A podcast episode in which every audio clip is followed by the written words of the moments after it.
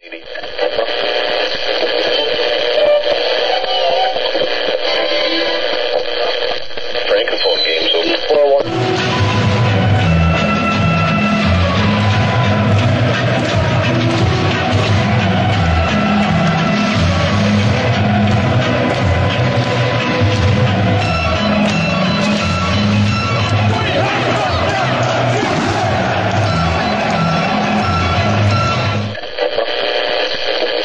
Un saludo amigos, Radio Chelsea número 18 y bueno, primero que todo señores, feliz año nuevo. No tan feliz para los que somos de Chelsea porque empezamos un poco con el pie equivocado el año, pero nada, lo mejor desde acá de Radio Chelsea para toda su familia y bueno, por supuesto, que vengan cosas buenas este año. Hoy debo decir que bueno, no estarán los habituales acá conmigo, eh, Jordan está de vacaciones, bueno, Oscar la última hora no pudo estar, pero en su lugar tengo a un invitado de lujo. Eh, desde los hijos de Di Mateo, Ricky López. Ricky, eh, ¿cómo estás? Encantado de tenerte aquí por, vaya, por primera vez. Era algo que te debíamos. Eh, Berín, gracias, gracias por, por la invitación y, y, era algo también que me debía yo mismo de, de, poder coincidir ¿no? y de estar con, contigo y también yo sé que Jordan y Oscar no están aquí, pero, pero hablamos seguido y de verdad para mí tremendo placer poder estar con, con Radio Chelsea y poder estar contigo, que sabes que, que hay un aprecio tremendo, una amistad eh, hace muchos años y, siempre te digo lo mismo, eh, la cuenta tuya de Twitter eh, tendría que tener más seguidores porque, porque sabes de, del fútbol de Chelsea y de datos que nadie tiene, así que me encanta debatir contigo. Con Jordan y Oscar estoy aburrido de debatir, así que tenía ganas de debatir contigo.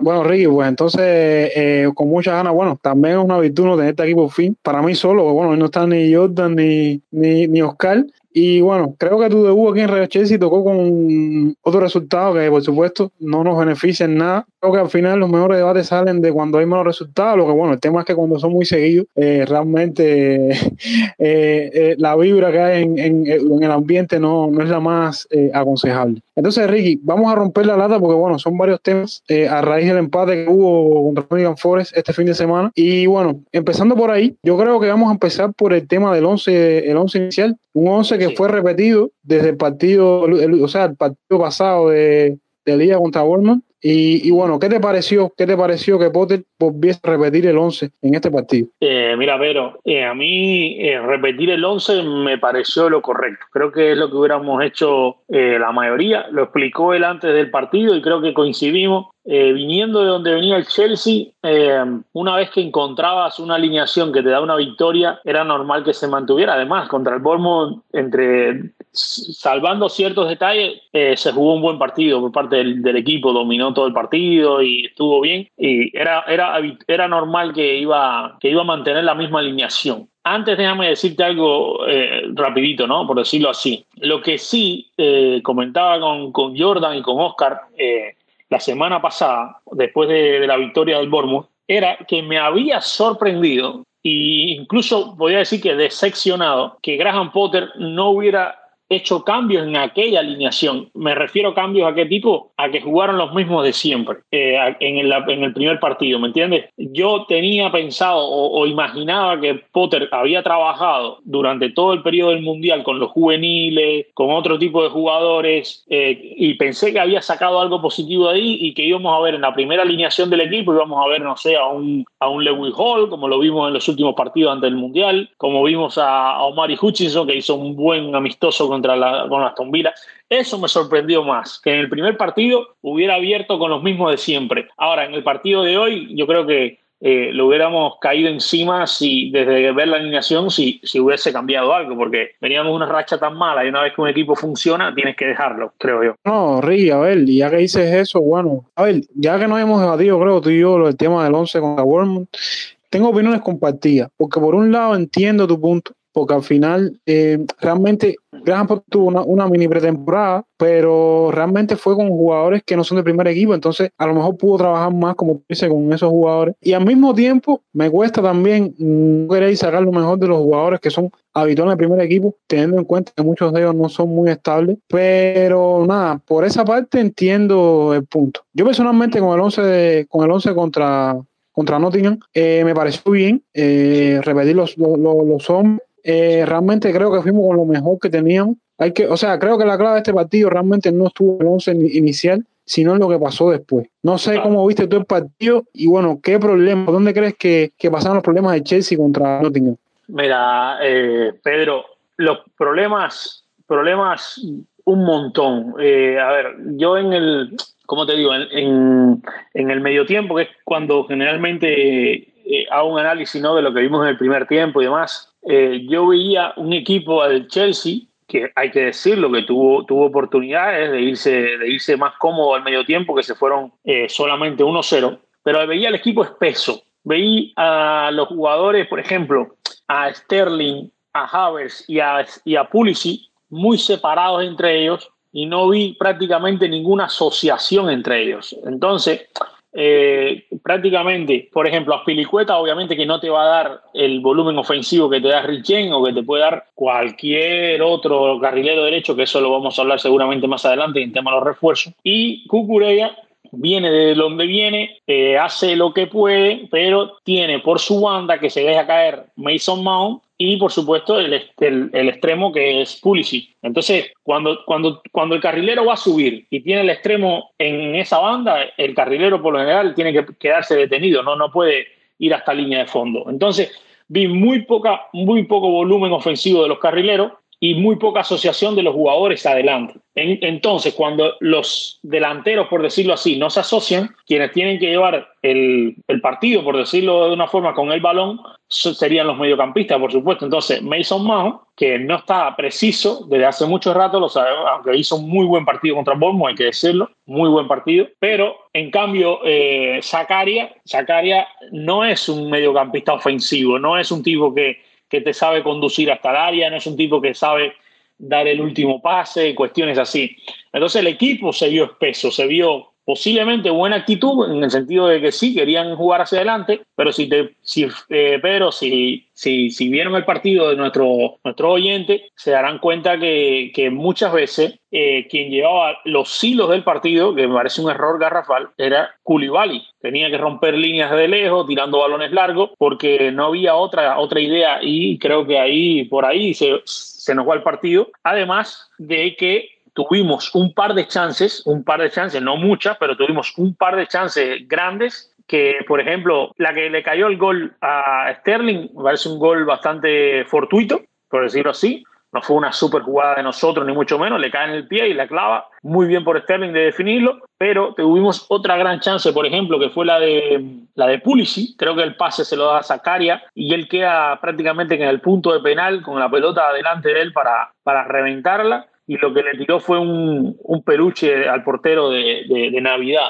Y yo creo que después de eso empieza a mermar el partido, empieza a mermar el partido, el Nottingham empieza a ofrecer cosas. Eh, eh, el primer tiempo se va así, creo que nos pudimos ir ya, como te digo, 2-0, pero bueno, nos vamos simplemente 1-0 y después del segundo tiempo nos pasó igual contra el Bournemouth, eh, el equipo se cayó, se cayó, se cayó, se cayó y no hubo forma de, levantarlo.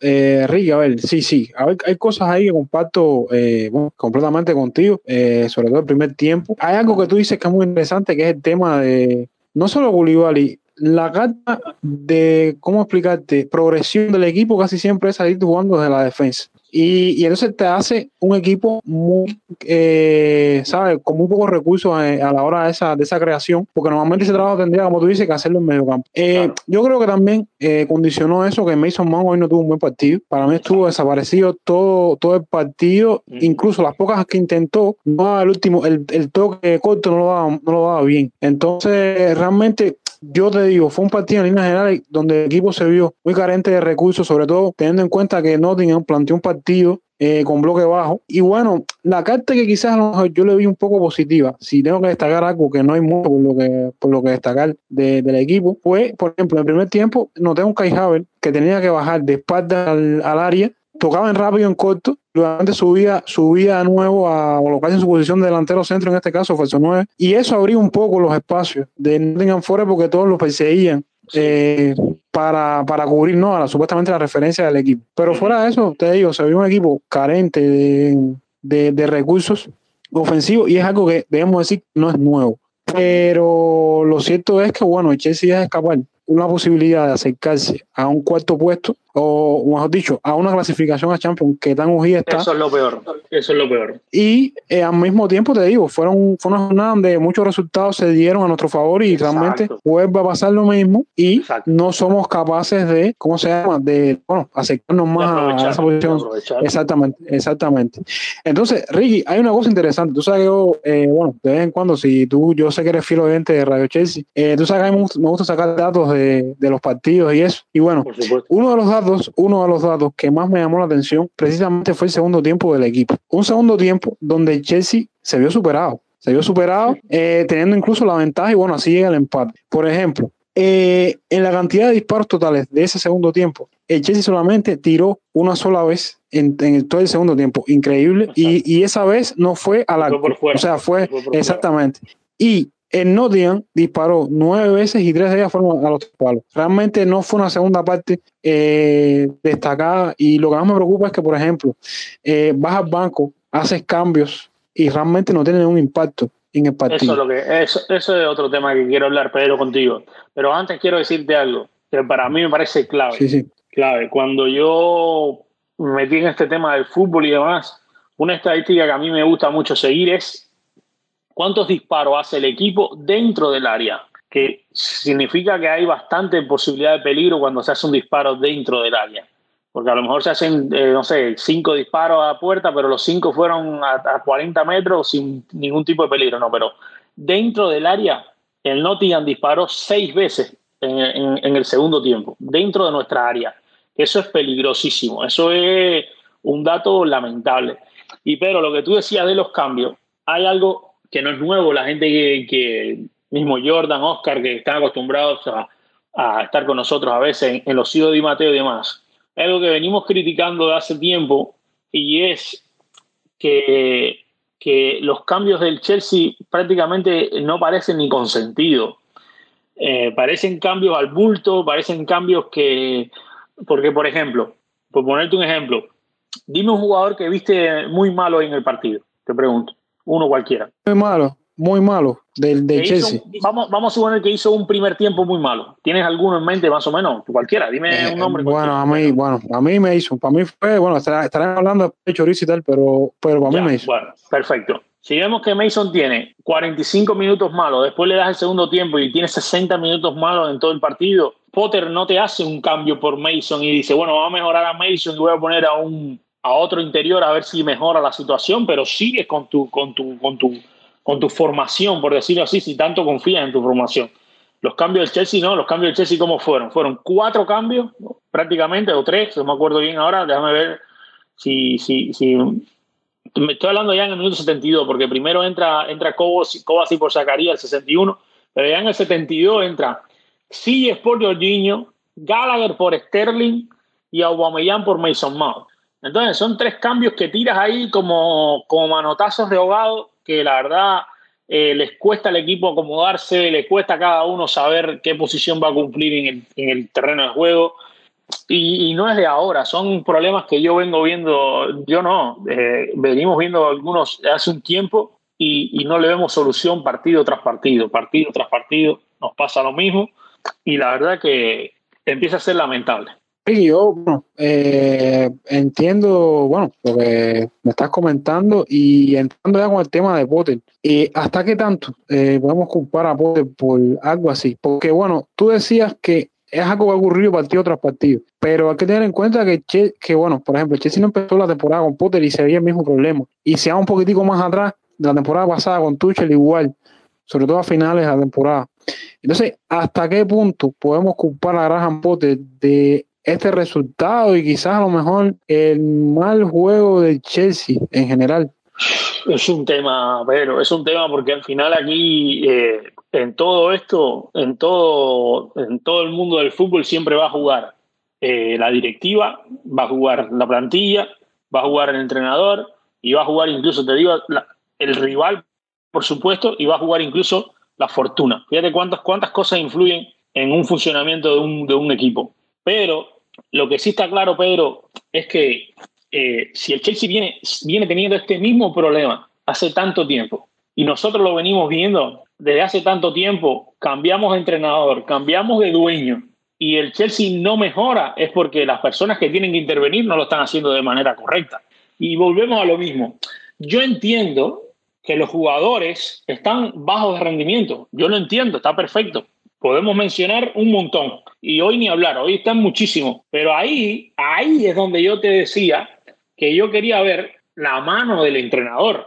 ¿Me entiendes? Porque yo te pregunto ahora, Pedro, y le pregunto a los oyentes nuestros, ¿qué, es, qué decisión drástica con respecto a la alineación ha tomado Potter? A ver si bueno, responder. Ah, bueno, eh, drástica, bueno, habría que agregar más drástica. Yo a ver, lo más drástico que puedo ver, bueno, yo creo que la más drástica ha sido lo de Kepa, el tema de Kepa. Kepa, Kepa, exacto. Kepa es la más drástica, sin duda, pero, pero Kepa... La única... Hay que decir, la, hay que decir la única, tema Kepa. Ajá. Sí, la única, la única, la única, bueno, mandemos la línea lo del tema drástico. La única que me puede faltar a mí, que ya se está haciendo un poco ideal, es sentar a Mason. Pero fuera de eso es que realmente lo que estamos hablando ahorita, tú vas al banco y realmente los jugadores que tenemos no, no sé, no, no, no me responden como tienen que responder, por lo menos a mi, a mi vista, ¿no? No, no, no, yo estoy totalmente de acuerdo. Primero, primero hay que decir que el Chelsea tiene a Broya lesionado, a Ben Chigo, que son los dos carrileros junto con Rick James, los dos carrileros titulares, tiene al tercer central, que, venía siendo el fichaje más caro del verano, y tiene, por ejemplo, a N'Golo Kanté, que, que posiblemente Potter ni, lo conozca, nunca ha entrenado con él. Eso, eso está claro, eso lo vamos a poner por delante. Hay que decirlo las cosas como son. Ahora, lo que decíamos, decisión drástica la de Kepa, sin duda. Ahora, Kepa hay que decir que Kepa no solo, no, no por ser Kepa se había ganado ser titular, pero lo que sí había pasado con Tuchel era que Mendy se había ganado ir al banco y Tuchel, porque tenía 100% confianza en Mendy, no tenía ninguna confianza en Kepa, nunca le dio la chance a Kepa de nuevo, por segunda vez. Pero Kepa yo creo que se caía de Maduro que, tenía que estar. Y además, cuando, cuando entra Potter, eh, Mendy te acuerdas que estaba lesionado del hombro de aquel partido contra el Crystal Palace, no, contra el West y al final prácticamente Kepa tenía que entrar. Pero lo que te digo es, si tú te pones a ver el 11 con el que está jugando Potter, prácticamente no le ha hecho ninguna aportación al 11 de Thomas Tuchel. Y además, si te vendan los ojos y te dice en el oído, eh, mira que el que está dirigiendo el partido de hoy es, es Tuchel, tú te lo crees. Eh, y, me refiero, por supuesto, a la peor parte de Tuchel al principio de esta temporada, porque es complicado y yo sé que, que, a veces suena ofensivo o lo que sea, pero es que yo como aficionado del Chelsea todavía no he visto ninguna aportación de Graham Potter al equipo. Entiendo las cuestiones, las justificaciones. Yo soy el primero que digo, en esta plantilla no es de él, llegó con un equipo desmoronado moralmente, todas las cuestiones esas. Pero si volvemos atrás, eh, y no es por entrar en comparaciones, sino es para tener un margen de, de, de, comparación, por supuesto, pero no, no estoy comparando los dos directores, pero sí tener un margen de comparación. Cuando sale Frank Lampard y entra Tuchel, enseguida se le dio la mano a Tuchel, independientemente de que ganemos o perdamos, porque el primer partido fue un empate contra el, contra el Wolf, me parece. Pero tú ves otro, otra cosa, e incluso con Potter, cuando entra, yo vi un cambio en el primer partido que fue empate también contra el Red Bull Salzburgo y vi un Potter, un Chelsea con una iniciativa, con el balón agresivo y en los últimos tiempos no lo estoy viendo, ¿me entiendes? Entonces, digo, en el 11 no hay ninguna aportación, es lo que te digo, porque Lewis Hall sí, Lewis Hall sí, cuando lo hizo contra Newcastle la semana pasada, eh, perdón, antes del Mundial, cuando lo hizo el propio, eh, contra el Manchester City, ahí vimos la mano de Potter, pero en estos dos últimos partidos, con el once inicial, son los mismos que, se fueron al Mundial, pero los mismos titulares de, hace dos años, podríamos decir, a diferencia de Culibal y Cucurella, por supuesto, pero son los mismos. Bueno, Ricky, ahí hay, hay, hay dos cosas. Bueno, eh, que te digo, te comento con mi opinión. A realmente, a, ver, a mí todavía me sigue haciendo, me sigue haciendo eh, corto el tiempo, ¿sabes? Cuando digo corto el tiempo, es que, mira, por ejemplo, a mediados de semana salió una declaración de Graham Potter que un periodista, o sea, perdón, en la rueda de prensa de este partido contra el Mundial, un periodista le preguntó si, eh, o sea, cómo, cómo él había, o sea, qué beneficio le había sacado precisamente de este periodo en el cual él jugó con el, con, o sea, en este periodo del Mundial que fueron dos partidos. Y él dijo que realmente no es lo que aparenta, estoy parafraseando, ¿no? No es lo que aparenta lo que todo el mundo piensa, porque realmente él, solamente pudo estar con los jugadores que no eran habituales en el primer equipo. Entonces, realmente,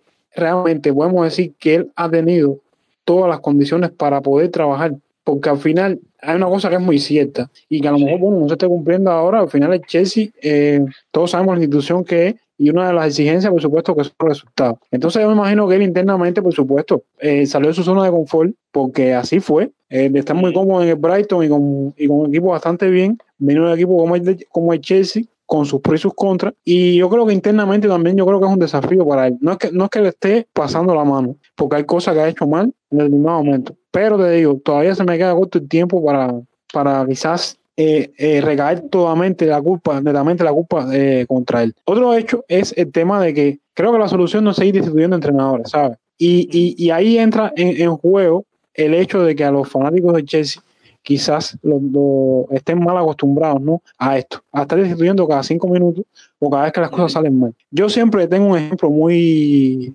muy, muy, muy actual que es el de Michael Arteta. Michael Arteta cuando llega al Arsenal era segundo asistente de, de, de Pep Guardiola y no empezó jugando como está jugando el Arsenal ahora. Él tuvo un proceso, hubo, hubo periodos en los cuales nadie confiaba en él, eh, porque el Arsenal eh, llegó a tocar eh, fondo en una temporada Sí, bueno, claro. y de repente él tuvo eh, la mano dura y empezó a cambiar primero la plantilla porque la cambió completamente Ujú. y eh, fue que entonces le dio el, el giro, el vuelco al equipo de jugar como está jugando ahora, que están promediando un fútbol muy bueno. Ese es el otro hecho. Lo otro es, hay una, Sí, una máxima que siempre le digo. de, de- Arteta. Sí, Arteta, hay que decir de Arteta, a diferencia de Potter, y yo quiero ser claro, eh, no contigo, sino con la gente que nos escucha. Que yo recalque lo que veo mal en Potter no significa que quiero que lo echen mañana. A mí, la verdad, no me interesa. A mí lo que interesa es que el Chelsea mejore. No me interesa con quién sea ni con quién el Chelsea mejore y el Chelsea empiece a ganar. Porque como siempre decimos, nosotros somos aficionados al Chelsea. Yo no soy aficionado de Graham Potter,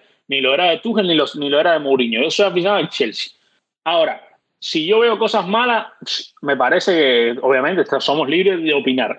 Lo que te quiero decir, Arteta hay que decir algo de Arteta, porque yo sé que eh, está el tema Arteta y está perfecto, me parece genial lo que ha hecho el Arsenal, lo que está haciendo, todo. Ahora, Arteta, a diferencia de Potter, no lo acompañaron los resultados para nada, pero ya tú veías en su equipo, tú veías dos cosas. Idea de cómo quería jugar él, aunque no lo hicieran, ejecutaran bien, porque las ideas se ven, aunque no se ejecuten bien, pero las ideas se ven. Y lo otro que, que tenía Arteta era que tú veías que había un núcleo, un núcleo del Arsenal, que obviamente no era el núcleo de Aubameyang, ni con APP, ni del de Osil, pero había un núcleo que estaba con Arteta a muerte, los chamaquitos, lo- el mismo Odegaard, el mismo Saka, el mismo Enquetia, esos chamaquitos estaban con Arteta. Los que no estaban con Arteta eran otros y tomó decisiones drásticas. Eso es lo que yo digo que Potter no ha hecho. Yo me acuerdo que Arteta se enfrentó con todo el mundo del Arsenal porque mandó a Osil, lo mandó al equipo juvenil, ¿me entiendes?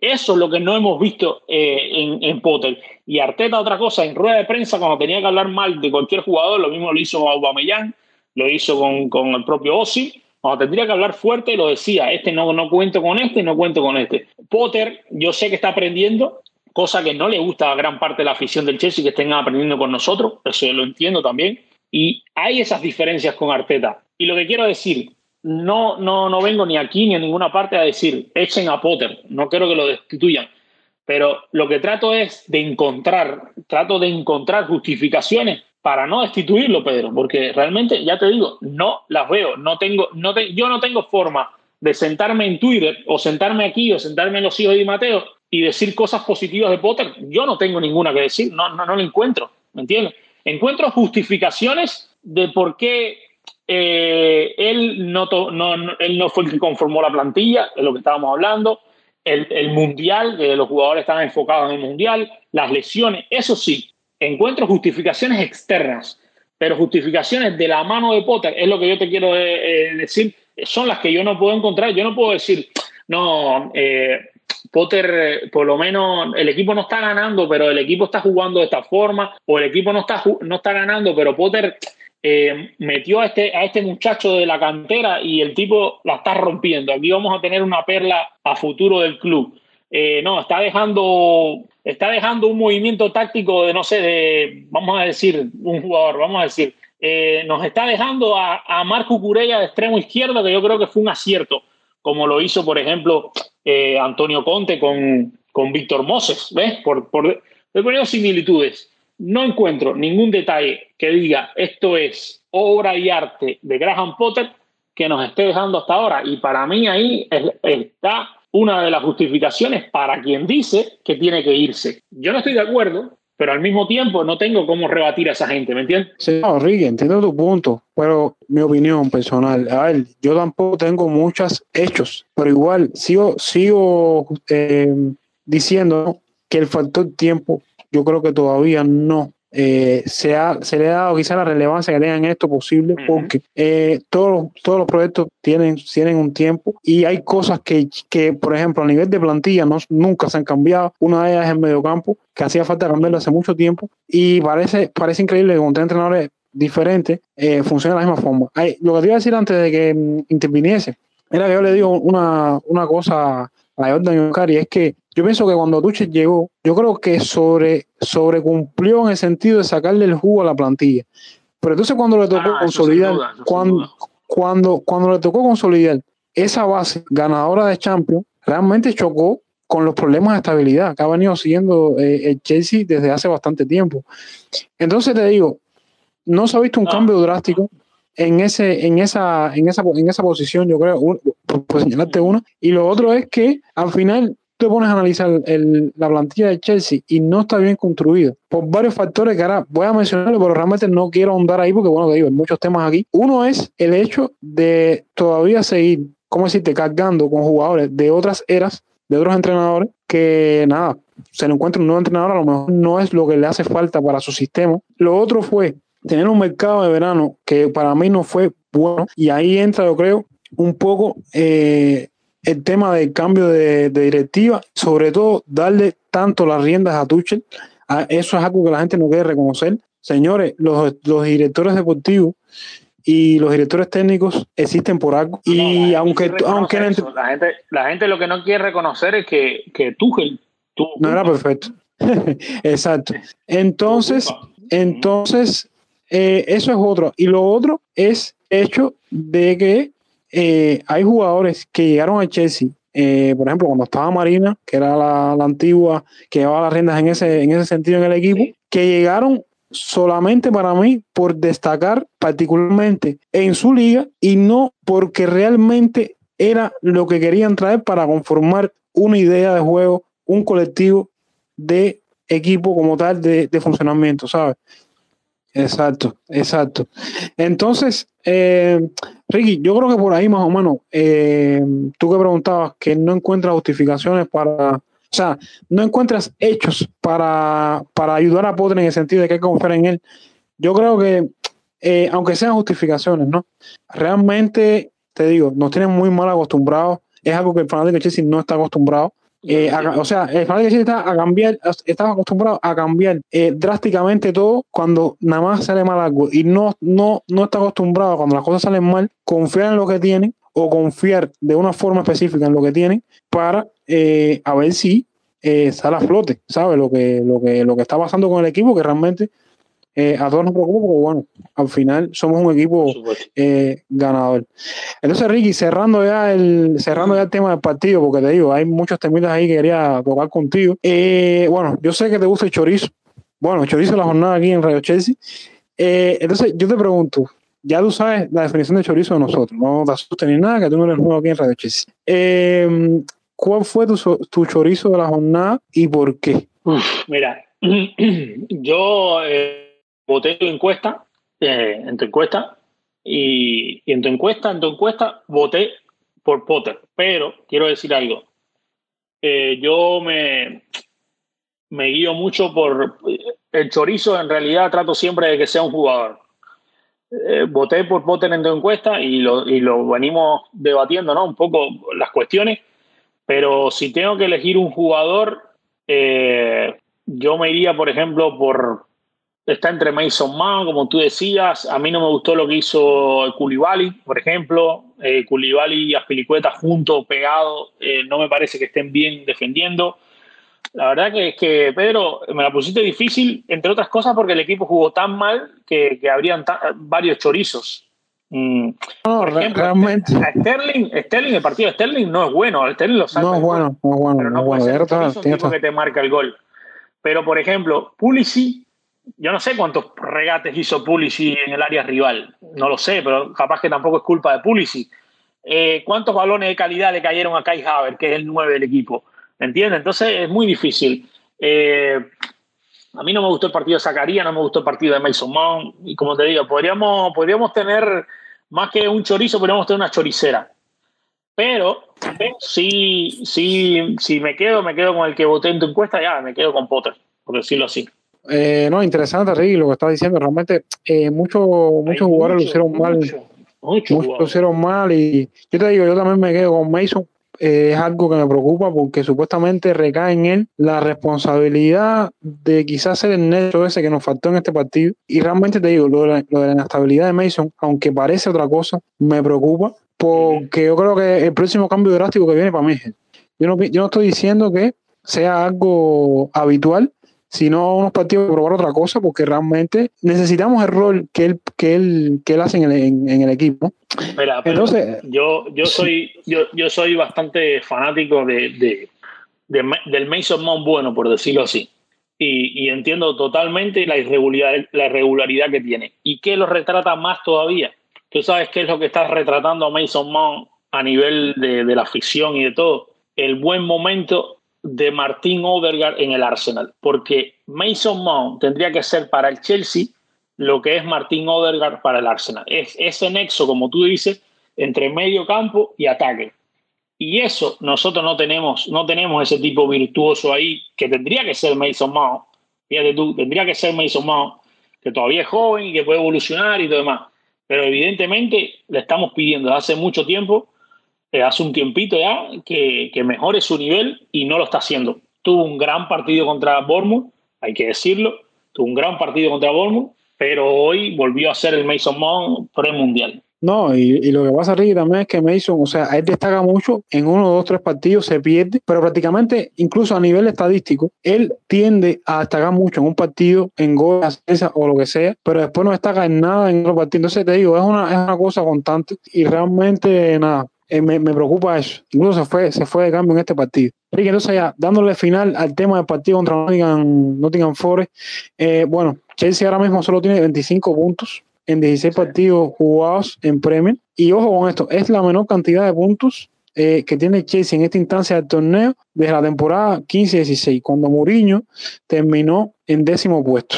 Eh, es algo, bueno, tú sabes, ahí por ahí se, se empezó con la derrota contra el Leicester, ganó el Leicester. Exacto, exacto. Eh, y, Pedro, y, y, antes del sí, mundial, sí. nosotros nos fuimos, antes del mundial, nosotros nos fuimos eh, más cerca del descenso que del título y ahora estamos más lejos del, del, título y estamos más cerca del descenso todavía. Así que bueno, es, es una es, es, otra forma de verlo. Todavía te digo, todavía todavía pueden pasar muchas cositas porque bueno, todavía falta temporada. No, no, obvio, ahora mismo... Pero por ejemplo, estamos a 13 puntos del último, por ejemplo, y estamos a 18 puntos del líder. Sí, pero a 5 de cuarto. Entonces. Sí, sí, no, eso sí, eso es lo que nos importa a nosotros. Eso es lo que nos importa a nosotros. Pero hoy, como tú, dices al como tú dijiste al principio, había caído el Tottenham, había empatado el Newcastle, había perdido el Brighton. Era un día ideal para dar un golpe y avanzar unos, unos, unos puestos, no, pero sí acercarnos más todavía al cuarto puesto, que estamos ahora mismo a siete puntos de, del Manchester United. Eh, ahí, ahí, lo dice Ricky, realmente es algo, nada, que tenía que haberse aprovechado.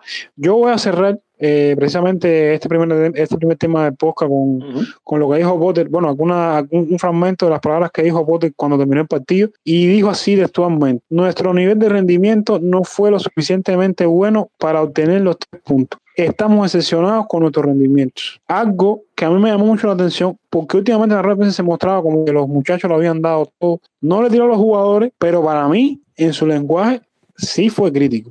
Ricky, entonces, pasando un segundo, pasando un segundo tema, antes de pasar ya a la previa del de partido entre semana contra Manchester City. En, estas, en estos días ha venido sonando mucho un nombre en el mercado para el Chelsea que a pesar de que a lo mejor le gustan a muchos, hay cosas que no le gustan a tantos. Y me refiero precisamente a, a, un, a uno de esos nombres que se maneja en, en, el área que estamos comentando, Ricky, en mediocampo, que, que necesita un cambio hace tiempo. Eh, hablo nada más y nada menos que Enzo Fernández. Eh, hace, de, a partir de hace dos, tres días, de repente empezó una ola de noticias y de fuentes incluso confiables de que están dando casi por hecho la llegada de, de Enzo Fernández a Chelsea y bueno, sería el mejor jugador joven del Mundial, un nombre que a lo mejor cuando termine el Mundial, quizás a lo mejor todos los equipos eh, irían por él, pero parece indicar que solamente Chelsea está, en eso. Entonces, Ricky, te pregunto, te pregunto, ¿crees que es el mejor candidato en el mercado ahora mismo? ¿Y, y, qué, qué, tan bueno sería eh,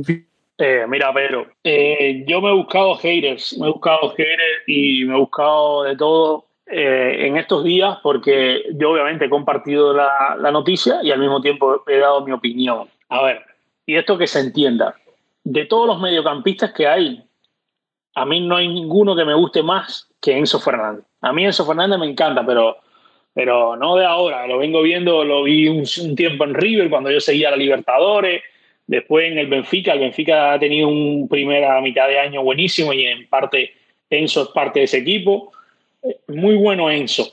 Me parece genial lo que aporta. Es un tipo que te puede defender, que te puede eh, dar pases. Incluso vi una estadística que lanzó el medio Escuacua, que donde Enzo Fernández eh, da menos asistencia y menos goles que Jude Bellingham, pero al mismo tiempo construye más juego para colectivo que Jude Bellingham, por ejemplo. Y un equipo que falta construcción de juego como el Chelsea, eso sería divino. Además, el tipo eh, el tipo es bueno con el balón, es bueno sin el balón, el tipo es buenísimo. Ahora, Pedro, la cuestión es, ¿es Enzo Fernández, siendo a mi gusto la mejor opción en cuanto a calidad, es Enzo Fernández el mejor negocio para el Chelsea? Y aquí entramos en el tema, no, que el dinero no es mío y que si el dinero es mío, yo creo que el dinero sí es nuestro en parte porque somos parte del negocio, pero no voy a entrar en ese debate porque además hay mucha gente que no, que no lo quiere ver de esa forma, pero bueno, yo sí creo que somos parte del negocio y al ser parte del negocio, el dinero también es nuestro. Pero además de eso, a un equipo como Chelsea, que sí sabemos que, que en el mediocampo tiene unas carencias tremendas, pero tiene otras carencias. En el Chelsea no se ficha un carrilero derecho desde que se fichó a Aspilicueta y a Zapacosta. Estamos hablando del 2012. En 11 años prácticamente que va a ser ahorita, no se ha fichado ningún carrilero derecho. Obviamente salió salió Rich Jane y eso cambia todo, pero ok. Pero no se ha fichado ningún otro carrilero derecho desde el 2012 hasta la fecha. Eso es tremendo. En el medio ha jugado Víctor Mose, ha jugado, bueno, el Chelsea necesita un carrilero derecho desde hace mucho tiempo, desde, los tiempos de que estábamos debatiendo que, le hacía falta el equipo. Tuchel no lo quiso comprar porque él tenía la opción de, de, de Rubén Lostucci que, que cumplía, pero al final no es un carrilero derecho. Entonces el Chelsea le hace falta uno, aunque sea malo incluso aunque sea malo, así lo digo, aunque sea malo, pero le hace falta un suplente Rick James, porque Rick James pasa más tiempo en la enfermería prácticamente que en el campo de juego. Entonces, a un equipo que le falta eso, un equipo que no tiene centrales zurdos. En el Chelsea todos los centrales son derechos. Fofana, Thiago Silva, Chalobá y Koulibaly, los cuatro son derechos. Un equipo que le hace falta un central zurdo, que gracias a Dios, supuestamente ya va a Chile, posiblemente debe estar llegando eh, mañana o pasado, lo deben estar anunciando. Eh, tendría el chequeo médico esta noche mismo, creo. Eso nos falta. Un equipo en el cual su entrenador tiene al suplente del 9, que es Broya, lesionado la temporada completa perdida, y que tiene a Aubameyang, que no confía nada en él. Y además tiene a como delantero a Kai Havertz, que podrá ser bueno, podrá ser peor, podrá ser lo que tú quieras, pero al final no es un 9 natural.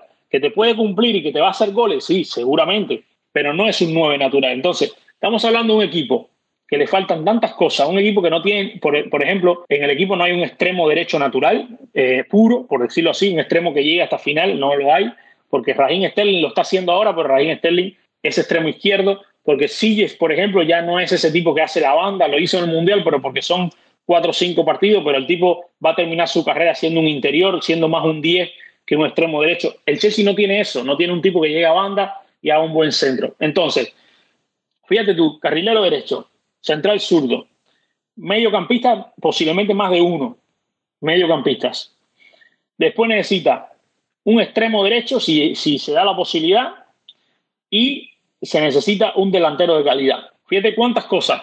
Entonces mi pregunta es, Enzo Fernández, siendo muy bueno Enzo Fernández, es la única, es la única solución, es la Coca-Cola del desierto, que si no, si no te tomas esa te moriste. Si no tomamos a Enzo Fernández, el Chelsea eh, va a decaer, va a caer al descenso, es la solución a los problemas Enzo Fernández. Pero ah, voy y te digo otra cosa más. Imagínate que sea Enzo Fernández la solución. Imagínate que sea Enzo Fernández el que la directiva del Chelsea con Potter y con, y con hasta el mago Harry Potter digan, oye, hay que fichar a Enzo Fernández que va a ser el eje de nuestro equipo durante muchos años. En ese caso, ahí lo vería mejor. Pero se está hablando de que el Chelsea va a traer a Enzo Fernández, pero además de eso va a ir no sé cuándo por Declan Rice, va a ir no sé cuándo por Bardiol, eh, el croata, va a ir no sé cuándo por Leao. Entonces, eh, Pedro, venimos de un mercado donde nos estamos casi 300 millones. Luego de eso, nos hemos gastado casi 200 millones entre Nkunku, Vaya Chile, Fofana y ahora Enzo Fernández. Trajimos, eh, creo que fueron tres o cuatro scouts y, gente de Big Data y de no sé qué, de scouting y no sé cuál cuestión. Traímos prácticamente a dos directores deportivos, a Winchell primero y ahora Vivel, que va a ser el encargado supuestamente de todo el área deportiva de manera general. Entonces, traímos tanta gente, tanta gente para ir a buscar y pagando su cláusula de un tipo que la el resto del mundo, podemos decir, lo conoció en el Mundial por unos cuantos partidos buenos. El tipo podrá ser muy bueno, pero es lo que, es, es lo que a mí me ha decepcionado, es que, que mira, tú y yo, Pedro, tú y yo tranquilamente podríamos ir y decirle a, Boli, oye Boli, dame 120 millones que te voy a traer a Enzo Fernández. Para eso no hace falta tanto mecanismo que tiene el Chelsea, ¿me entiendes? Entonces lo que digo es, a mí me decepciona un poco y lo pongo en ejemplo, lo pongo en contexto y fue la comparación que puse en, en, Twitter y me mataron. Ya no voy a hablar ni de Casemiro, Cross y Modri porque eso fue una salvajada, lo que hizo el Real Madrid, que los trajo por 65 millones. Y ahí tienes una generación de mediocampistas que el Real Madrid consiguió por 65 millones, pero bueno, eso eran otros tiempos, lo que quieran decir la gente. Ok, acertaron con los mediocampistas que, trajeron. Ahora, el Real Madrid se trajo a Valverde, a Camavinga y a Chouameni por 105 millones. Y el Chelsea entiende que la solución a sus problemas es Enzo Fernández, solamente Enzo Fernández que vale 130 millones. Entonces, te digo, el fichaje me ilusiona. El jugador cuando venga posiblemente hasta me compre su camiseta. Ahora, el negocio me parece malo, es mi punto de vista. Ahí te lo dejo. Bueno, eh, Ricky, interesante. Tú sabes que aquí en Radio Chelsea eh, aceptamos todas las opiniones. No, por hablar tanto, pero hay cosas que hay que matizarlas. pero bueno, te digo, también tengo mi opinión con respecto al, al, tema de Enzo Fernández. A ver, ¿qué es lo que pasa? Ya primero, bueno, lo, lo, primero que, el primer punto que es, lo hemos hablado, es el tema de que hace rato no se hace una renovación importante en el mediocampo. Entonces, ¿qué es lo que pasa? ¿Qué es lo que ah, pasa? un segundo, un eh, segundo. Quiero, darte la derecha en algo. Quiero darte la derecha en algo que fue un debate que tuvimos todo el verano. ¿Te acuerdas cuando dijiste al Chelsea le hace falta un jugador como, como Frankie de Jong? ¿Te acuerdas? Sí. Que a, mí, que a mí en 80 millones me parecía caro. Bueno, después de ver el precio de, de, de Enzo, tendríamos que estar hablando con la puerta esta noche. Y la verdad, te digo, no, no. La clavaste tú, Pedro, con decir en el verano que necesitábamos a, Frankie de Jong. Pues fíjate, fíjate, mi punto, mi punto, mi punto no fue pensando en el precio. Incluso te lo digo. No, yo sé, yo sé. de acorde a las características de juego y la necesidad del equipo. Ahora te digo, Enzo Fernández está en el boom después del Mundial. Todo el mundo lo conoció en el Mundial porque jugó con Argentina. Empezó no siendo titular y se ganó la titularidad. muy poca gente que conozco ve la liga portuguesa, pero, pero según todos los que la ven, dicen que el muchacho la estaba rompiendo ahí. Entonces, ahora, más allá de momentos futbolísticos y tal, el muchacho tiene 21 años. El muchacho ya sabe lo que es ganar un mundial siendo titular. Ahora, con el tema netamente de negocio, Ricky, que es el punto de encuentro, bueno, con el tema de, de, Enzo Fernández. Primero que todo, según lo que se habla en los medios, eh, el Chelsea cortaría una estructura de pago por Enzo Fernández. O sea, que no son 170 millones de un palo. ¿Por qué razón? lo que hay en el ambiente es lo que se dice, son 100 millones limpios y 27 a plazo. Exacto, porque la cláusula de Enzo, la cláusula de Enzo es de 105 millones. Y entonces esos 70 millones que están por encima de su valor de mercado, ojo con esto, un valor de mercado definido por su cláusula por haber llegado a Benfica hace nada más y nada menos que seis meses. Un Benfica que también hay que tener en cuenta que es una máquina de ingresar dinero por venta de jugadores. o sea, en, en, su negocio, ellos son los reyes. Tal es así que han hecho. El Lyon, el Mónaco, el Borussia Dortmund son, son reyes. Tal, es así que han hecho más de un billón de euros en venta de jugadores del año 2000. Eso es increíble. Entonces, hay que tener en cuenta que Enzo Fernández tiene, Fernández tiene contrato con el Benfica. Eh, además de eso, te digo que es la, para mí el punto de encuentro a lo mejor con algún, algún oyente o con general. Hay una realidad. Enzo Fernández se queda en Benfica esta, en, este invierno y en el otro verano va a costar más de lo que está costando ahora.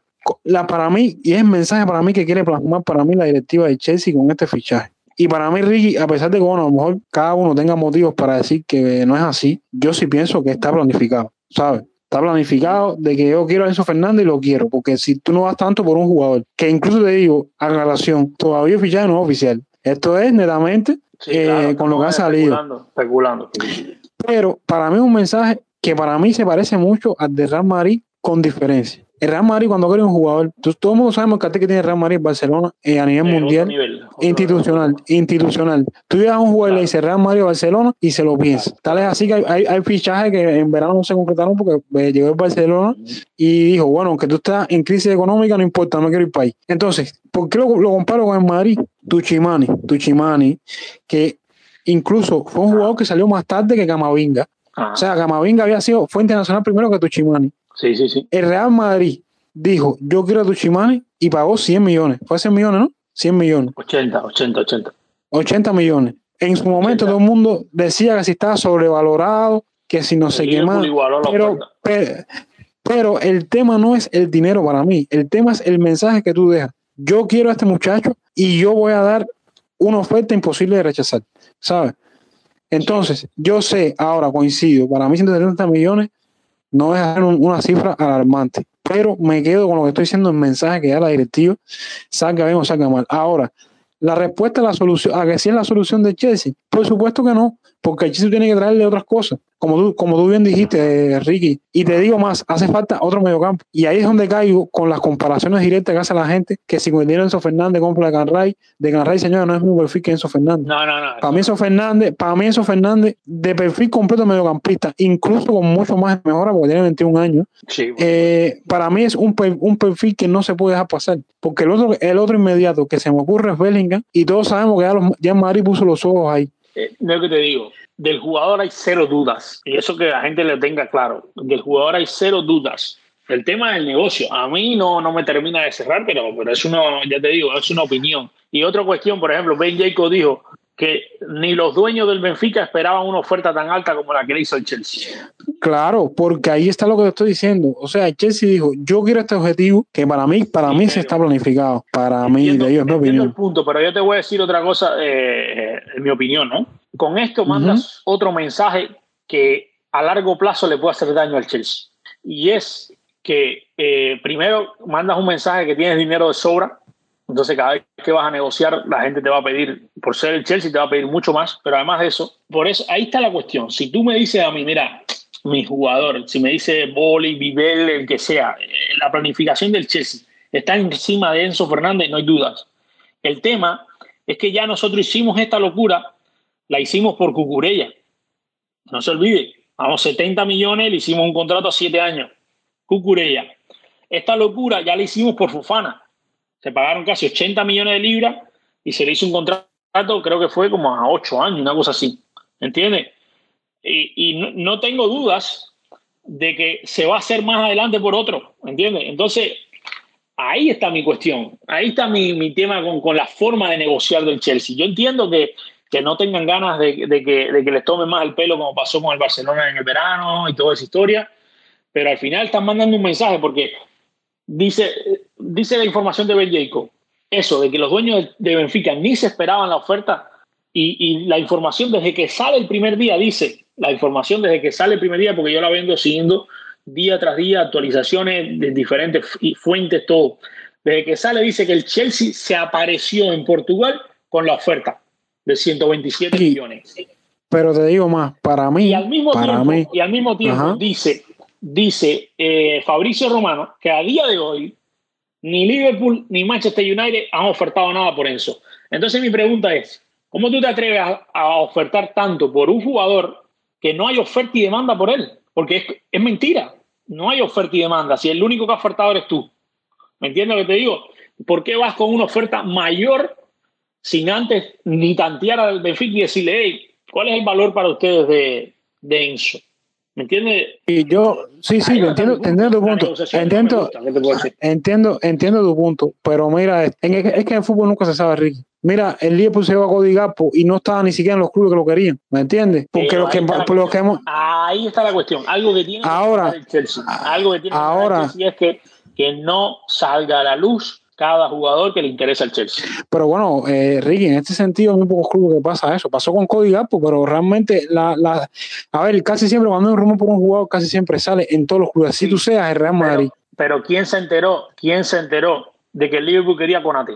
Por ponerte un ejemplo. ¿Quién se enteró de que quién se enteró de que el Manchester United estaba atrás de Lisandro Martínez? ¿O quién se no, pero, pero, Ricky, pero Ricky, lo, lo de Lisandro, lo de Lisandro venía, lo de Lisandro venía sonando desde que Ten Hag estaba en el United. Lisandro iba al Arsenal. Lisandro llama personalmente a Eric Ten Hag y le dice, hey, mira que tengo todo hecho con el Arsenal, pero si tú me quieres, yo voy contigo porque te conozco. Así fue. Y busca lo que está así.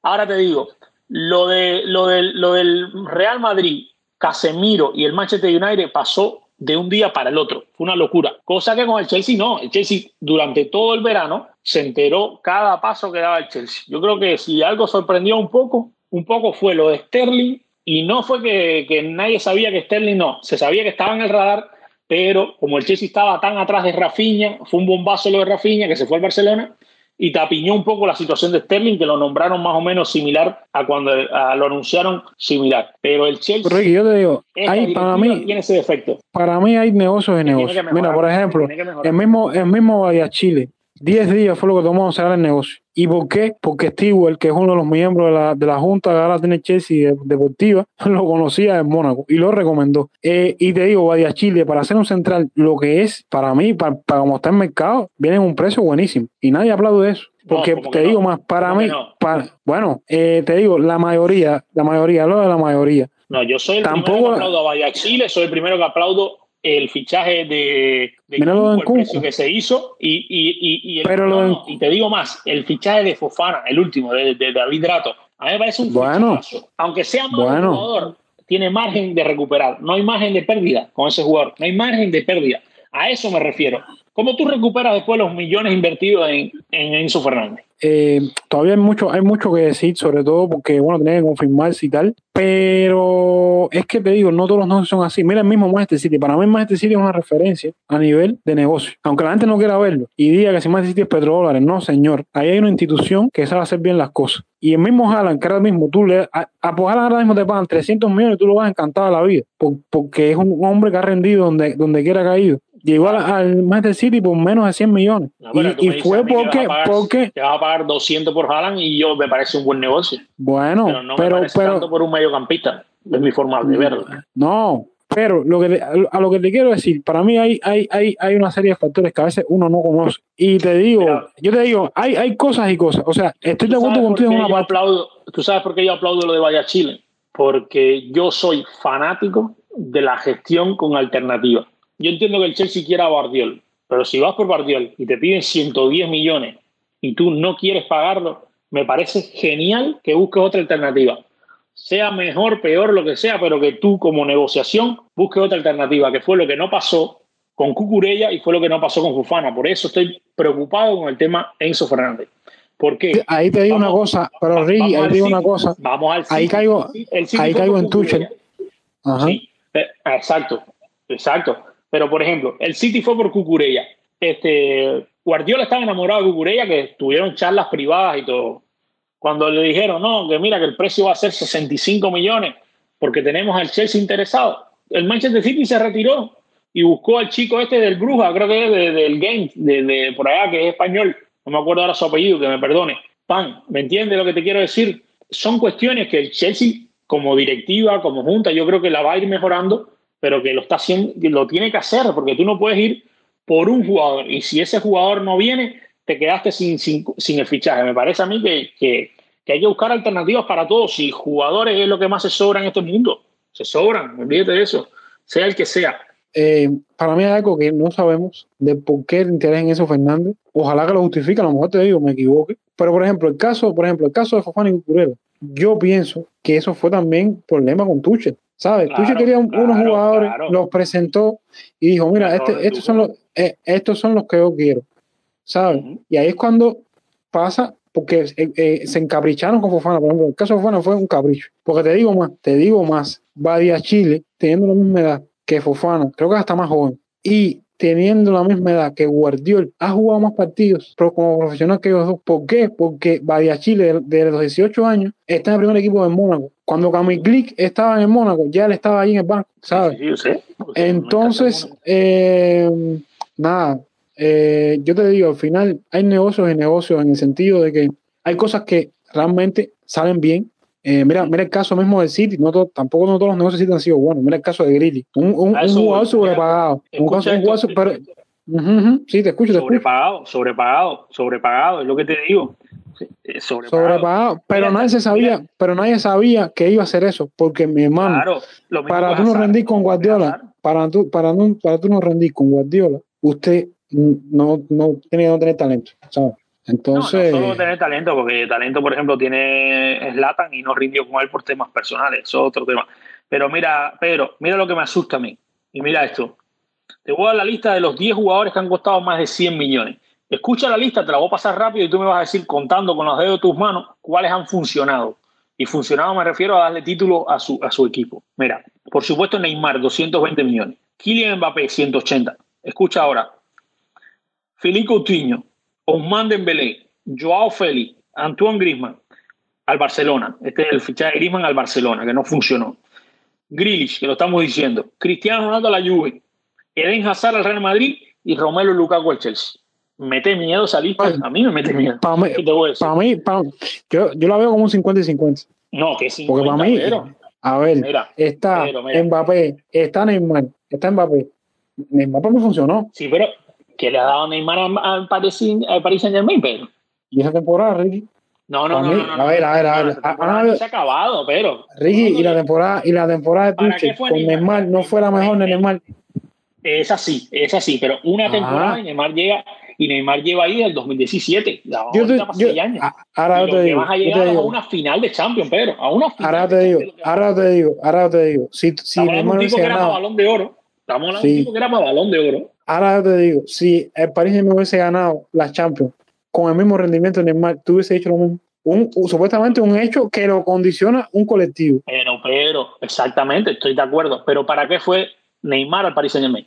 A ver, una cosa es. Él quería ser balón de oro y ganar la Champions con el Paris Saint Germain. Okay. No yo le digo, para, no yo digo, objetivo. Para mí, para mí personalmente, personalmente no es un fracaso. A nivel estratosférico, alguno que tú mencionaste ahí no es un fracaso. Ah, no, no. Para mí. No, no, a ese nivel no. Para mí no. Al nivel de Coutinho, al nivel de Dembélé, al nivel de Joao está, no está. No está al nivel de Hazard. Está, por supuesto que no. Para mí, Cristiano Ronaldo funcionó en la Juventus. Ahora, la Juventus, la, lo, lo, que el tema es que la Juventus, imagínate tú, es la Juventus. Pero para mí, Cristiano Ronaldo sí rindió. Pero ¿sabes? lo que estamos diciendo, Pedro, ya no va ni por el rendimiento personal, porque puede venir Enzo Fernández y funcionar bien individualmente. El tema va en el colectivo si la Juventus en su momento hubiera invertido el dinero que invirtió en Cristiano Ronaldo, tanto en sueldo como en fichaje, en, confeccionar mejor su plantilla, a lo mejor, porque estamos especulando y todo esto es especulativo, a lo mejor no tuviera los problemas que tiene ahora. ¿Entiendes lo que te quiero decir? Sí. es mi punto, pero no, es una cuestión. No, no, no, a ver. Se han gastado 400 millones, 400 millones entre Grisma, Dembélé y Coutinho. Y están bancarrota ahora. No, no, no, no. Eso, pero bueno, eso también es otras cosas ahí, porque también está en bancarrota. Otras cosas, otras cuestiones, pero lo que te quiero decir es que. No, no, yo entiendo, a ver, Ricky, yo entiendo tu punto. Yo soy un poco en contra de los fichajes galácticos, porque te voy a decir, yo soy así. Yo entiendo que no, hay que darle un subión, pero, oye, si tú te, pones a ver no sé, eh, las es que, es que, los grandes equipos que han fichado es que, es que al final yo creo que el único, el, el único que ha salido de esos sitios para mí sido en Madrid por lo que ha hecho con los brasileños. Pero bueno, ese es otro tema. Ese es otro tema. Para mí al final, yo te digo, yo entiendo tu punto, al final es válido también. Lo que te digo, hay un riesgo en todo, hay un riesgo en todo y no es menos cierto de que el mercado también eh, ha cambiado mucho con el pasar de los años, ¿sabes? Pero bueno, totalmente. Yo entiendo que cada vez estamos más cerca de pagar 100 millones por cualquier cosa. Eso lo entiendo. eso lo entiendo. Y ojalá Enzo sea la excepción. Pero te digo, mete miedo cuando tú ves los precios y tú dices, coño, con las carencias que tiene. Pero bueno, ya es un tema que debatimos. Así que vamos a avanzar, como, decimos, como dices tú. Bueno, bueno, Ricky, nada, tú sabes que al, final eh, sabíamos que si ibas a tener un poco tu primer, tu debut aquí en Radio Chelsea, entonces algo que... Y otra cosa, otra cosa importante, otra cosa importante, tú y yo nos conocemos hace un montón de tiempo, un montón de tiempo, y sabemos que, que pensamos diferente en un montón de cuestiones, y te digo que a mí no me molesta en lo más absoluto, eh, yo entiendo que a ti tampoco, somos una gente que estamos acostumbrados a debatir, eh, yo no quiero que tú se te meta en tu cabeza mi idea, ni tú lo intentas con la mía, respeto la tuya, tú respetas la mía, es importante que la gente lo sepa porque, porque a veces uno se, se, acalora, por decirlo así, dando su argumento, pero, pero tú puedes estar seguro que yo de aquí me voy reflexionando con las cosas que tú me has dicho y yo digo, coño, eh, capaz que es verdad, yo no estoy viendo ese punto de vista, ¿me entiendes? Entonces yo creo que eso está súper sano de nuestra parte hacerlo. Claro, Ricky, para eso son los debates y bueno, este medio se presta mucho para eso. Eh, entonces, Ricky, nada, cerrando el tema de Fernández, mira, voy a darte una curiosidad, voy a darte una curiosidad de algo que leí que me pareció interesante. O sea, hay algunos que especulan de que Chelsea, hay una, hay una laguna, una laguna en la ley como tal del fair financiero, que es con el tema del desarrollo juvenil. O sea, que uno no sabe exactamente a qué jugadores incluir eh, en ese, bajo ese concepto de desarrollo juvenil. Entonces estaban hablando de que si el Chelsea para no, no violar el fair play financiero, con si supuestamente sea el tema de Enzo Fernández, podría justificarlo por ahí, por la laguna que tiene la ley del desarrollo juvenil. Eh, lo que salió hace algunos, algunos, bueno, salió el mismo Ben Jay, como a mí me encanta él, no tanto por la exclusividad, sino por la explicación que hace de las cosas. Eh, creo que muy pocas, muy pocas cuentas en Twitter hacen eso, de explicar tanto las cosas. Y él estaba hablando de eso y dice que absolutamente no es posible. O sea, que si el Chelsea eh, se quiere dar un trastazo con el financiero, que no creo que sea el caso, yo imagino que las cosas las tengan bien calculadas, no hay posibilidad de justificarlo de otra forma, no sé, por el tema de una estructura de pago variable o una cosa como la que se hizo con Mbappé, que primero fue cedido y después fue traspasado.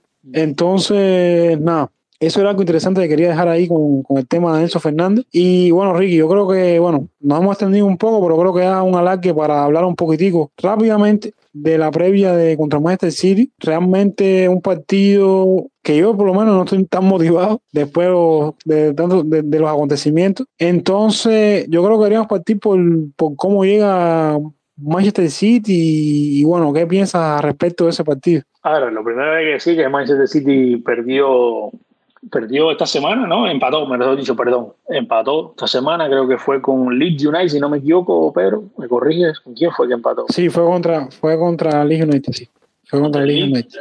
Eh, sí. Aquí, no, contra el Everton, contra el Everton de Lampard, mejor dicho. Tremendo, sí, contra el Everton de Lampard, con de Damarai Craig, sí, sí. Sí, exacto, golazo. Eh, nada, y juegan en nuestra casa por Premier, después jugamos de nuevo con ellos eh, por, por, la FA Cup. Mm, a mí me parece un reto dificilísimo, sobre todo por el estado de forma que tiene el Chelsea, el estado anímico, eh, pero, pero, pero, pero, algo que en otros tiempos, no estoy diciendo que ahora vaya a pasar, mucho menos, en otros tiempos, el Chelsea los partidos grandes los jugaba bien, en otros tiempos. Y eh, el City es un equipo que realmente para, por ejemplo, eh, no le ganamos, no le ganamos, no le ganamos al Manchester United hace no sé cuántos años. El Arsenal últimamente, en los últimos 10 partidos, creo que nos ha ganado como 7, una cosa así. Eh, yo creo que el Manchester City, por el contrario, tenemos ahí un toma y dame. Eh, a veces no, nos matan, a veces los matamos nosotros a ellos. Con Sarri nos golearon una vez, pero ya después no, no, nos le ganamos una, una una semifinal de Fake por ejemplo, con Tuchel después, por supuesto, la final de la Champions inolvidable. Entonces yo creo que hay un tema mental ahí que, que, yo creo que nos puede venir bien a nosotros, pero, pero realmente es lo que tú dices, expectativas antes del partido hay muy pocas.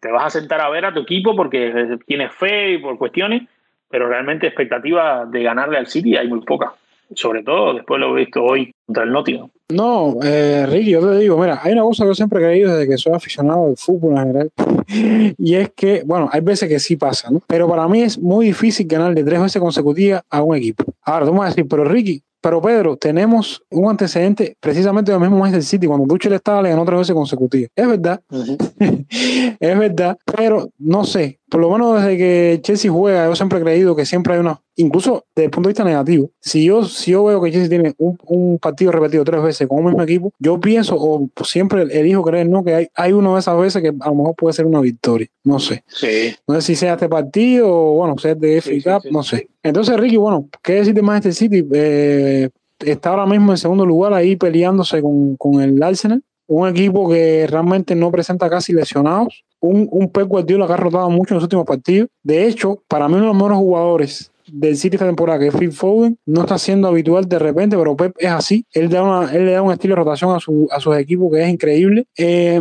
y también le da confianza a los jugadores, ¿no? Porque este mismo caso de Grilly jugando, teniendo en cuenta lo que ha sido su temporada, Pero, solamente lo sabe Pep. no, pero en, ¿Sí?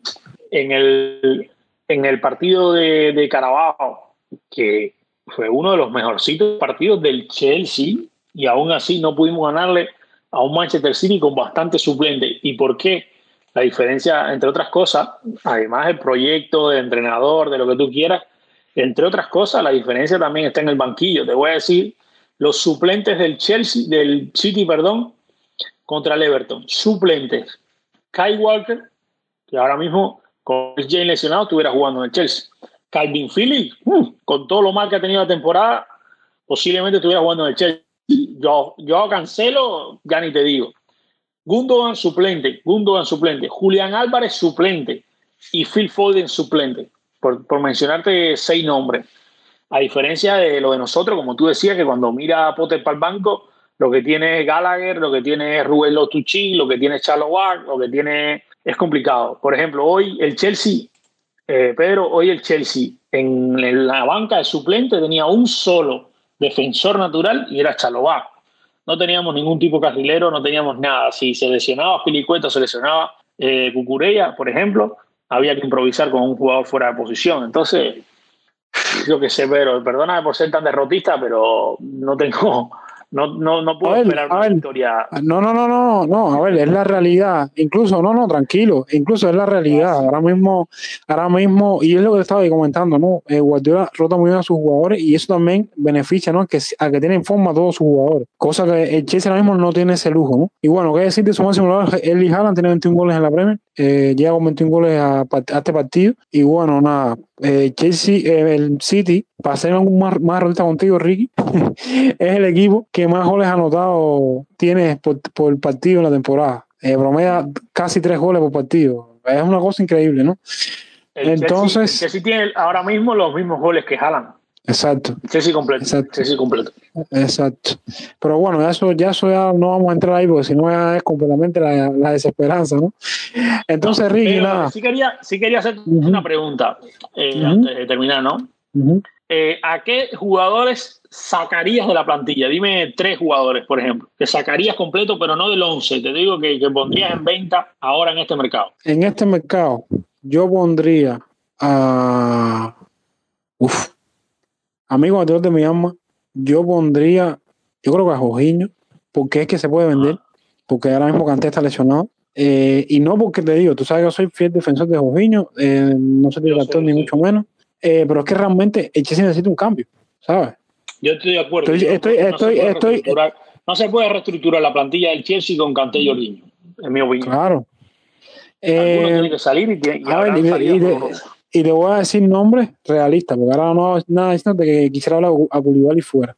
Pero bueno, yo creo que Pulisic, no porque, porque por ejemplo, para mí, de lo, de lo mejorcito fue hoy en el partido de contra Nottingham Forest. Pero lo mismo me pasa, es un jugador que se puede aprovechar ahora mismo para eh, buscarle mercado y bueno, eh, sacar una venta. Y yo, Joaquín Sillé, también. Para empezar por algo. bastante. Para empezar con algo.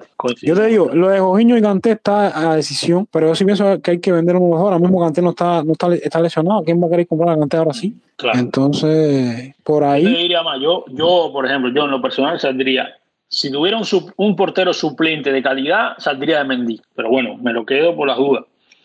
Eh, saldría de Kanté, saldría de Jorginho, salía de Pulisic, salía de Siege y, y Koulibaly está recién llegado, es lo único. Y además, Thiago Silva en cualquier momento nos deja, Pilicueta está como está, por eso me lo quedaría, pero, pero ando, coincido muchísimo contigo, así que por eso me, alivia por esa parte.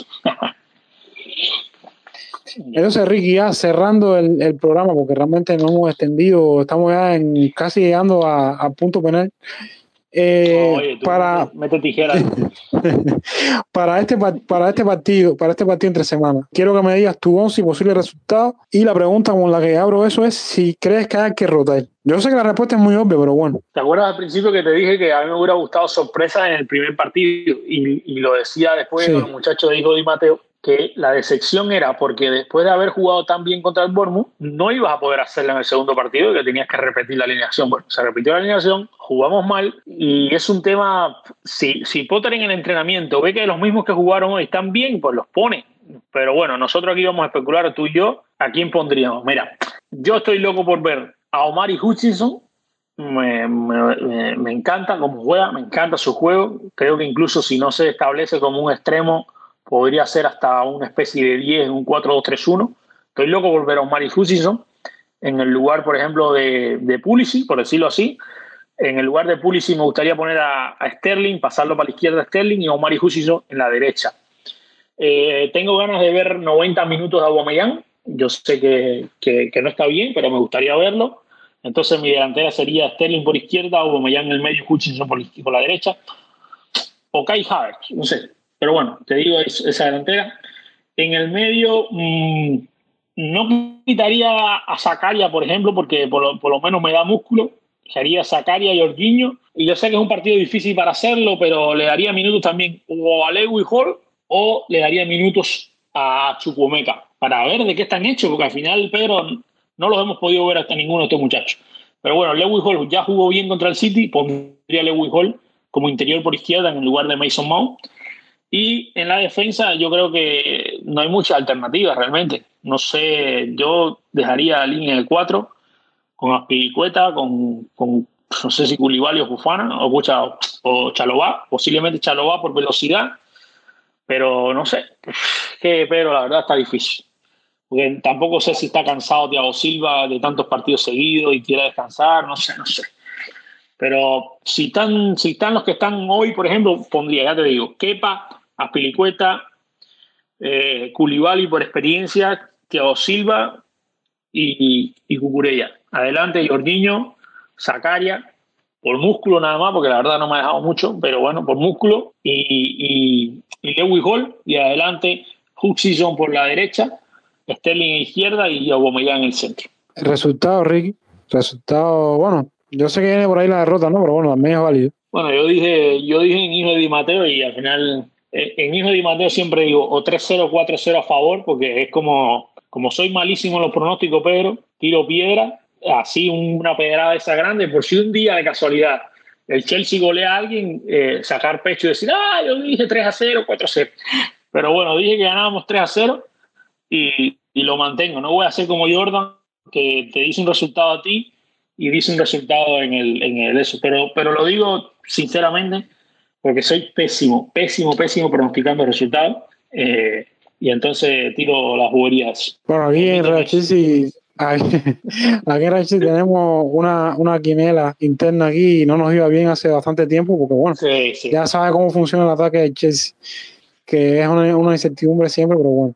Eh, Ricky, mi, mi once, eh, Rabio, eh, Kepa, mantengo la misma defensa de hoy. No es la ideal, porque al final siento que falta con la derecha y si Aspilicueta hoy se lució mal, sin tanta exigencia, imagínate tú contra el City. Yo Entonces, creo que bueno, la solución podría ser intercambiar a Koulibaly con Thiago Silva para que Thiago Silva ayude un poco más a Pelicueta porque es que Pelicueta defensivamente es flojo. No sé, no sé, hay que ver, hay que ver qué, qué solución busca Potter, pero bueno, mantengo esa línea. Entonces, doble pivote, yo creo, yo también pondría a Zacaria, pero creo que va a salir Cobas y Jovín. Oh, eh, oh, mala, mala, mala, espera, espera. perdón, perdón, perdón, permíteme, permíteme. Permíteme que se me perdió Kovacic, Kovacic, Kovacic por Zacaria. No, no, estoy durmiendo yo. Obviamente que Kovacic, pero, 100% Kovacic. Pero yo te digo, yo a mí me gustaría más Zacaria. Eh, hay que tener un poco más de control en el medio campo y uf, con No, Kovacic Jorginho no veo mucho control. Kovacic, Jorginho y Lewis sería mi, mi tridente. Bueno, yo voy con Kovacic y Jorginho, eh, igual, 4-2-3-1, ¿no? Eh, Sterling. Eh, entonces, la duda mía es si poner o no a Mason Mount. Pero el tema es que tampoco tienes un mediapunto. Entonces, yo lo mantengo, mantengo Mason Mount. Y por el otro, por el otro extremo, hace rato, en el, en el podcast pasado pronostiqué un media punta Javier y delantero Guamellán. Pero creo que va a salir lo mismo. Creo que al final el 11 va a ser el mismo, a excepción de eh, por Zagaria. Y bueno, vamos a ver si hay alguna sorpresa. Quizás se, juega, quizás se la juega por Siege por encima de puede ser. o Sterling. Puede ser una opción. pero no sabemos, estamos especulando aquí nosotros. Vamos a ver. Sí, sí, puede ser, puede ser. o a lo mejor Datro Fofá. Uno nunca sabe nada, pero no, no creo, eso está demasiado arriesgado. a lo mejor, a lo mejor juega Badia Chile. Mm, eso, bueno, partido de jueves, así que no sé, no sé, hay que ver, hay que ver.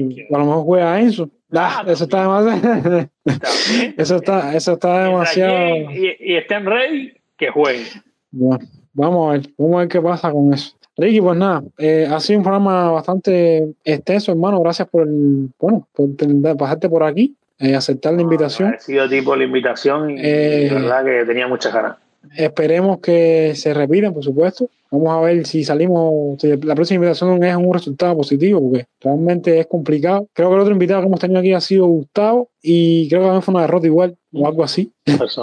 Entonces estamos un poco salados aquí con, el tema de, los pronósticos y de los resultados del equipo. Entonces, eh, Ricky, nada, eh, buena semana. Vamos a ver qué pasa con, con el equipo y bueno, nada, eh, a ustedes, amigos, gente, gracias por estar en otra emisión de aquí de Radio Chelsea. Y nada, la próxima semana estaremos de vuelta, por supuesto, con más debates y informaciones ¿no? relacionadas con, con el equipo Un abrazo, chao. Chao.